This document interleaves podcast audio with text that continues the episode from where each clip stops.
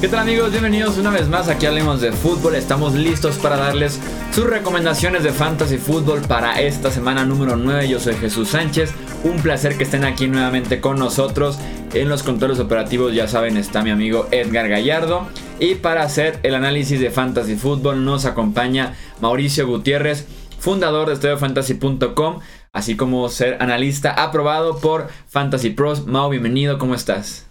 ¿Qué tal, Chuy? Muy bien, muchas gracias. Contento de poderles llevar a ustedes las buenas y las malas opciones para esta semana 9, que sé que muchos estarán en aprietos con seis equipos en semana de descanso. Sí, así es, está bastante complicado, por eso el cómo se puede mover uno en el fantasy fútbol. Los seis equipos en descanso son Arizona, Cincinnati, Indianapolis, Jacksonville, los Gigantes de Nueva York y Filadelfia. Esos son los seis equipos que van a estar descansando. Así que si ya se acordaron de algún jugador que tienen de estas seis franquicias en sus respectivos equipos, pues es momento de que se metan a sus alineaciones y hagan los movimientos correspondientes con los de Bywick y también con los que están en el semáforo de Mauricio Gutiérrez que nos presenta en este episodio. Pues arrancamos de una vez, Mau, con la posición de corebacks. Venga, la posición de corebacks me gustan esta semana. Matt Ryan jugando contra los Redskins. La defensa del pase de Washington ha decaído en las últimas semanas. Están permitiendo 25.5 puntos fantasy en promedio y más de 20 puntos fantasy en tres de sus últimos cuatro enfrentamientos. Y Matt Ryan, sinceramente, ha tenido buenos números en 2018, 17 touchdowns, dos intercepciones y ha lanzado para más de 300 yardas en cuatro de sus últimos cinco juegos. En sus últimos cuatro lleva ocho touchdowns y no ha lanzado una sola intercepción desde la semana 2 de esta temporada. También me agrada Russell Wilson, que anda enrachado, enfrentará a los Chargers. Había estado medio dormitando ahí Russell Wilson, pero hoy está de regreso. Tres semanas muy, muy buenas. La semana pasada contra Detroit, a pesar de pocos intentos de pase, solo 17, completó 14 de ellos para 248 yardas, 3 touchdowns y 0 intercepciones no ha lanzado para más de 300 yardas, a contrario de lo que ha hecho Matt Ryan, Russell Wilson no lo ha hecho en toda la temporada y su potencial pudiera estar un poco limitado por eso, pero lo compensa con touchdowns. Realmente la ofensiva de Seattle se ha volcado un poco más al ataque terrestre. Chris Carson anda lesionado, va a estar cuestionable, seguramente juegue, pero a lo mejor eso haga que Russell Wilson utilice y suelte más el brazo. Y por último, en una opción que pudiera ser arriesgada, pero creo que puede redituar. Alex Smith de los Redskins jugando en Atlanta. Una temporada que ha sido lejos de ser espectacular, nada comparado a lo que hizo el año pasado. Atlanta, sin embargo, tiene una de las peores defensas contra corebacks, permiten casi 25 puntos fantasy por juego y son los segundos peores en esta marca. Atlanta le ha permitido 21 puntos a Eli Manning, 37 a Jameis Winston y 30 a Andy Dalton. Así que, ¿por qué no pensar que Alex Smith pudiera tener por lo menos 20 puntos, algo similar a lo que hizo Eli Manning contra esta defensa? Del otro lado, de, la otra cara de la moneda, eh, como malas opciones, comienzo como Mitch Trubisky. A pesar de que ha sido uno de los mejores corebacks en fantasy las últimas semanas, creo que este enfrentamiento no es favorable. Primero, porque a pesar de que los Bills son uno de los peores equipos en la NFL, su defensa ha destacado por momentos, ligeros momentos, pero ha destacado, ¿no? Es la parte como positiva de ese equipo de Buffalo. En las últimas semanas limitaron a Brady a 324 yardas y 0 touchdowns, y en la semana 6 a Deshaun Watson 177 yardas, un touchdown y dos intercepciones. Creo que en ocasiones Trubisky necesita de juegos que sean muy abiertos para poder soltar el brazo, lanzar demasiado y no espero que este contra Búfalo sea así. Creo que puede ser un juego más favorable para Jordan Howard, por ejemplo, en situaciones que necesitarán controlar más el reloj. Otro que no me gusta y que creo que no le ha gustado absolutamente a nadie durante toda la temporada Marcus Mariota. Tuvo una semana, y aquí estoy poniendo entre paréntesis, decente en semana 7 allá en Londres, 24 de 32, 237 yardas, un touchdown, una intercepción, pero realmente no hay nada que nos haga ponerlo como una opción viable para fantasy. Uno de los aspectos que más le beneficiaban eran las yardas por tierra, pero realmente han disminuido esta temporada por su lesión y un enfrentamiento muy complicado, pues Dallas solo permite 16 puntos fantasy por juego. Y otro con el que también hay que tener cuidado, y aquí voy a mencionar a los dos corebacks inmiscuidos en este juego, tanto a Joe Flaco como a Ben Roethlisberger. Roethlisberger porque es de visita contra Baltimore, juego divisional, suele complicársele. Y Joe Flaco porque ha generado menos de 12 puntos fantasy en tres de sus últimos cuatro juegos y la defensa de Pittsburgh viene mejorando semana a semana. Sí, así es. Además de ser una rivalidad en la que constantemente vemos pocos puntos, vemos buenas eh, defensivas y más si tomas en cuenta simplemente el último partido, una segunda mitad en la que fueron cero touchdowns, puros goles de campo por parte de Baltimore. Entonces sí, eh, estoy de acuerdo en ir con precaución de alguna manera con los quarterbacks en este clásico que nos eh, van a entregar Baltimore y Pittsburgh este domingo. En la posición de corredor, Mo, ¿qué nos puedes decir? Pues inicio con las buenas opciones. Lamar Miller enfrentando a Denver. Creo que en general el ataque terrestre en este juego, tanto de Denver como de Houston, pueden ser una buena opción. Comienzo con Lamar Miller. Ha demostrado que si los Texans le dan el volumen necesario, puede ser bastante redituable para ellos y para Fantasy. Dos semanas consecutivas con al menos 100 yardas y un enfrentamiento muy favorable contra la defensa de Denver, que en las últimas cuatro semanas es el tercer equipo que más puntos permite a running backs. Y del otro lado, Philip Lindsay con Denver, que tuvo una gran semana contra los Chiefs, obviamente aprovechando un poco la ausencia de Royce Freeman. Se especula que Royce Freeman pudiera regresar esta semana, pero incluso regresando Royce Freeman, me parece que Philip Lindsay es una gran opción fantasy, una de las revelaciones yo no sé si pudiéramos nombrarlo como novato fantasy del año, porque ahí está Saquon Barkley, pero lo que ha hecho Philip Lindsay es realmente impresionante. Así que hay que tenerlo en mente. Si lo tienen, imposible de sentar. Y por último, a Isaiah Crowell jugando en Miami. Y este jugador me gusta por volumen. Creo que va a tener muchas oportunidades contra los Dolphins. Bilal Powell ya no está. Crowell, si bien no vio aumentados sus acarreos, no fue porque los Jets quisieran utilizar más a Trenton Cannon o en este caso ahora a Elijah Maguire, quien lo han activado de la reserva, de la lista de reserva de lesionados, pero creo que porque el juego no se prestó para utilizar a Isaiah Crowell. Si los Jets quieren realmente competirle a los Dolphins, tienen que establecer la carrera y para eso necesitan a Isaiah Crowell. No quiero decir que, que en automático vaya a ser un buen juego para Crowell, pero está ese potencial. Además, Miami ha permitido touchdown y 100 yardas en cada uno de los tres juegos en las últimas tres semanas. Y por su parte, los que no me gustan o quienes hay que tener cuidado, por ahí le dicen lesión McCoy, no sé qué tan cierto sea eso, que ya no es lesión, ahora es lesión McCoy, pero creo que el tema de, LeSean McCoy no va tanto en, cuestión de lesiones. Por ahí decía yo, empezamos a echarle la culpa a la línea ofensiva de los Bills. Olvidemos la ofensiva, la mala ofensiva de los Bills en general. Que, la línea era por la que Le, LeSean McCoy no podía correr. La semana pasada Chris Ivory corrió para promedio 5 yardas por acarreo. ¿Por qué no lo puede hacer ahora eh, LeSean McCoy? Me parece que no todo es culpa de la línea ofensiva McCoy ha bajado de nivel, al igual que la, que la ofensiva de los Bills.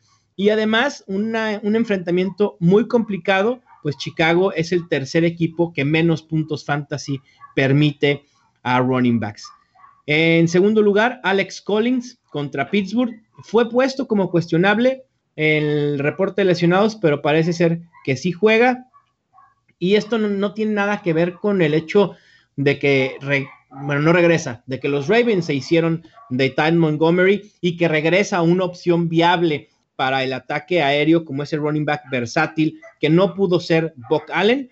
En las últimas dos semanas, Alex Collins promedia 11 acarreos y solo 44 yardas terrestres. No ha superado las 70 yardas por tierra en ningún juego de la temporada y un enfrentamiento desfavorable contra Pittsburgh que solo ha permitido tres touchdowns por tierra en todo el 2018.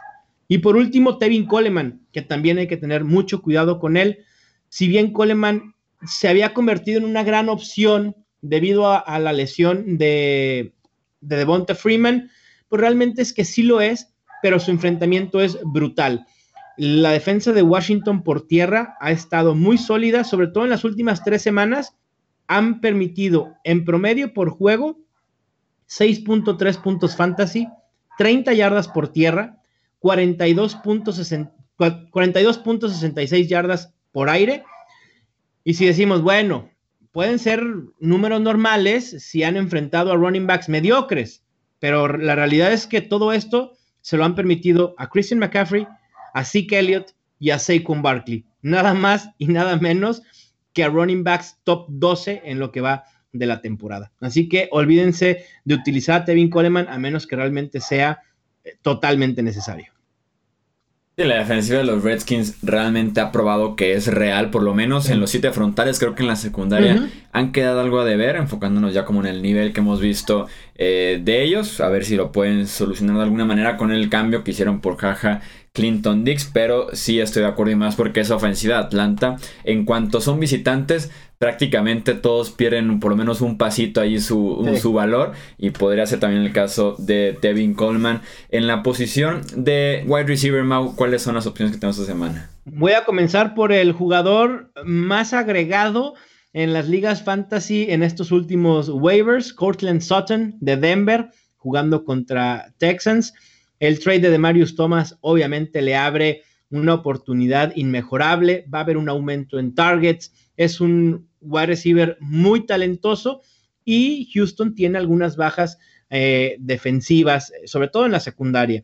Lo coloco como un wide receiver 2, me gusta el potencial que puede tener eh, Sutton. Y también Kenny Goladay, otro de los beneficiados indirectamente de los trades que se dieron eh, en el cierre el martes Kenny Goladay se beneficia de la salida de Golden Tate.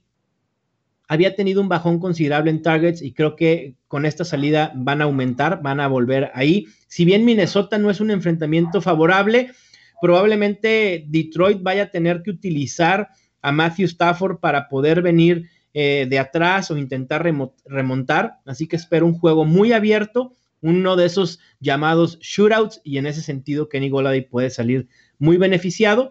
Y por último, DJ Moore, el receptor de los Panthers enfrentando a Tampa Bay. Aprovechó la ausencia de Torrey Smith la semana pasada, jugando en un 70% de snaps.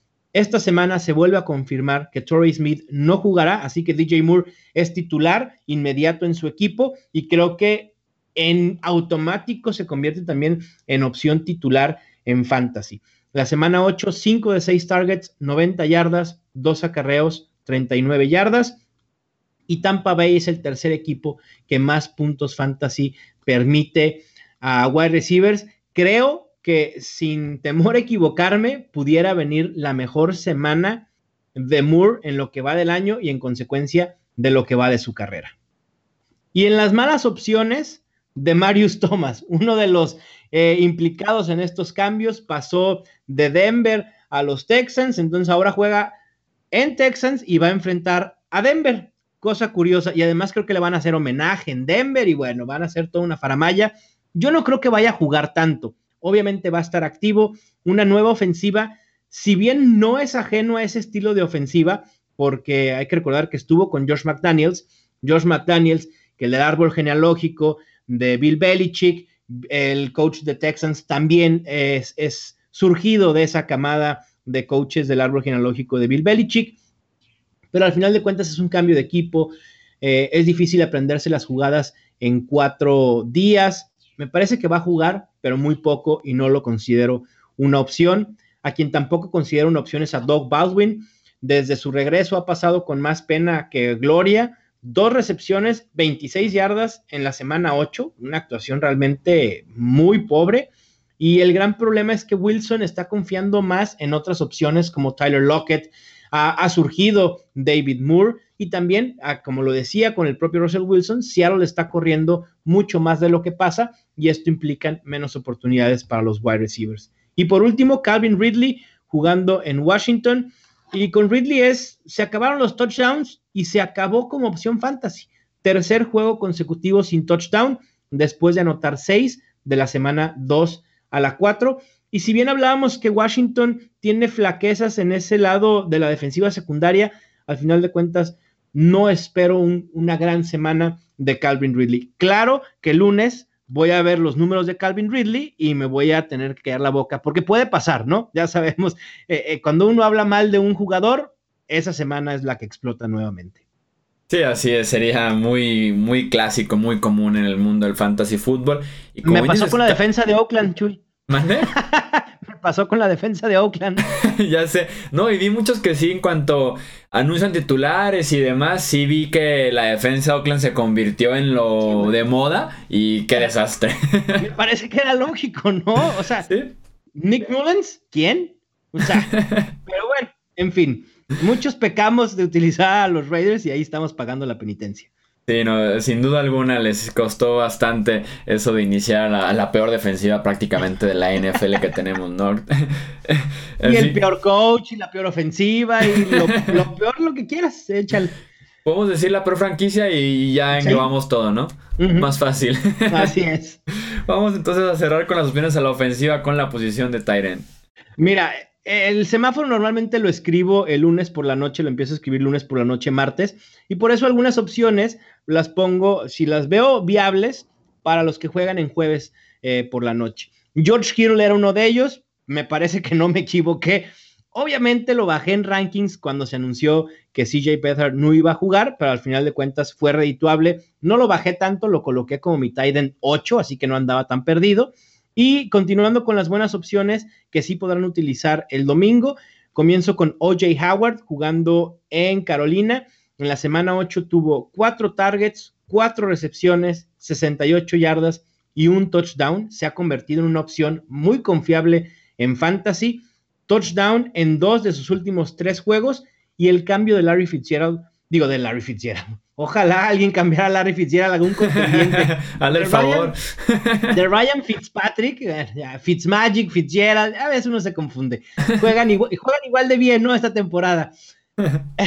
Fitz, eh, Fitzmagic no le va a afectar a OJ Howard porque con él de coreback las primeras semanas en temporada promedió casi 5 targets por juego y 74 yardas. Así que no me parece nada de qué alertarnos y puede sacar provecho de un enfrentamiento contra los Panthers, que es el equipo que más puntos fantasy permite a Tyden, permitiendo casi 13 puntos por juego. Y Greg Olsen, también de los Panthers contra Tampa Bay, en el que puede ser un juego muy abierto de muchos puntos. Los Titans se pueden ver beneficiados.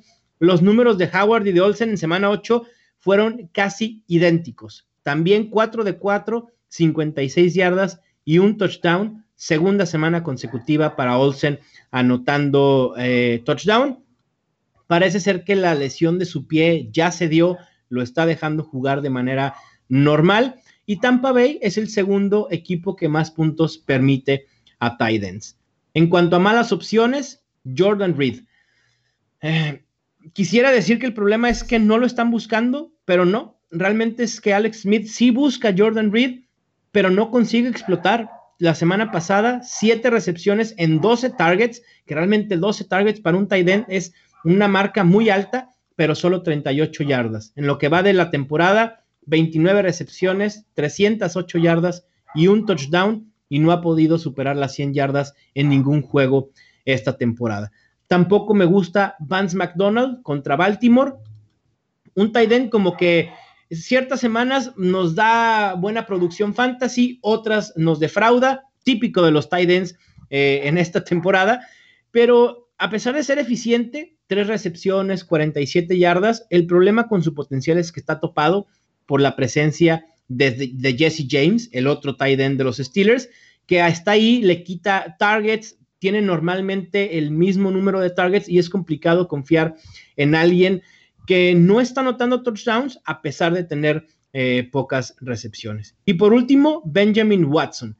Semana 7 había sido la mejor de la temporada para él. Se esperaba que en semana 8 pudiera hacer algo redituable y nos defrauda. Cero recepciones, cero targets, cero yardas, eh, cero puntos fantasy.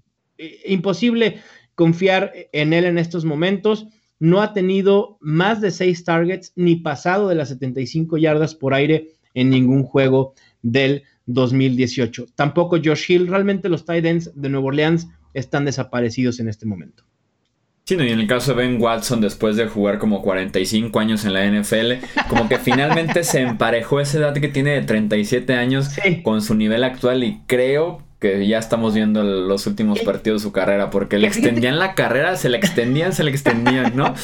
Que fíjate, el año pasado en Baltimore fue muy redituable, creo que terminó en top 12 de fantasy y, regresaba a, a, Nueva Orleans a recibir pases de Drew Brees, alguien que ya conocía en una ofensiva que también eh, es de su conocimiento. Uno pensaría que el tercer aire de Ben Watson, por supuesto, pero no, realmente es que no sucedió. Y ya para cerrar, Mau, si se aguantaron las ganas de, iniciar la defensiva de los Raiders, no siguieron esa ruta todavía y tienen una defensa disponible, están buscando a quién iniciar, ¿quiénes nos recomiendas? Primero, voy a defender mi tweet de decir que la defensa de Oakland era top 8 para esta semana, después de que se anuncia la ausencia de CJ Beathard. No sabes cómo me han reventado Chuy en redes sociales por eso. Me han comparado con Michael Fabiano, lo cual agradezco. Michael Fabiano es un miembro del Salón de la Fama de la Fantasy Sports Writers Association. Entonces, si me comparan con él, perfecto. Síganme comparando con él y con Matthew Berry, con Brad Evans, etcétera. Equivocaciones tenemos todos los analistas de fantasy fútbol y tenemos que vivir con ellos todas las semanas. Todas las semanas nos equivocamos con alguno. Es imposible predecir exactamente lo que va a suceder.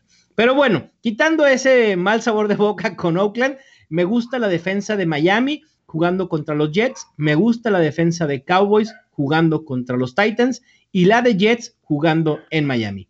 Están entonces las opciones. Si están buscando defensivas, ya saben esta opción de hacer el streaming semana a semana. Yo soy de esos que lo hace. Así que sin duda alguna llama mucho la atención ese lunes por la noche entre Dallas y Tennessee. Porque ahí están las dos opciones en el costado defensivo. Ya saben que si les queda alguna duda de quién iniciar en cualquiera de las posiciones, solamente tienen que entrar a estadiofantasy.com ahí checar los rankings y pueden solucionar sus dudas ustedes solitos o si no ya saben que nos pueden contactar aquí a las redes sociales del canal o también contactar a Mauricio Gutiérrez directamente ya sea en sus redes o en el live que hace cada domingo en la mañana para resolver sus dudas directamente con Mauricio.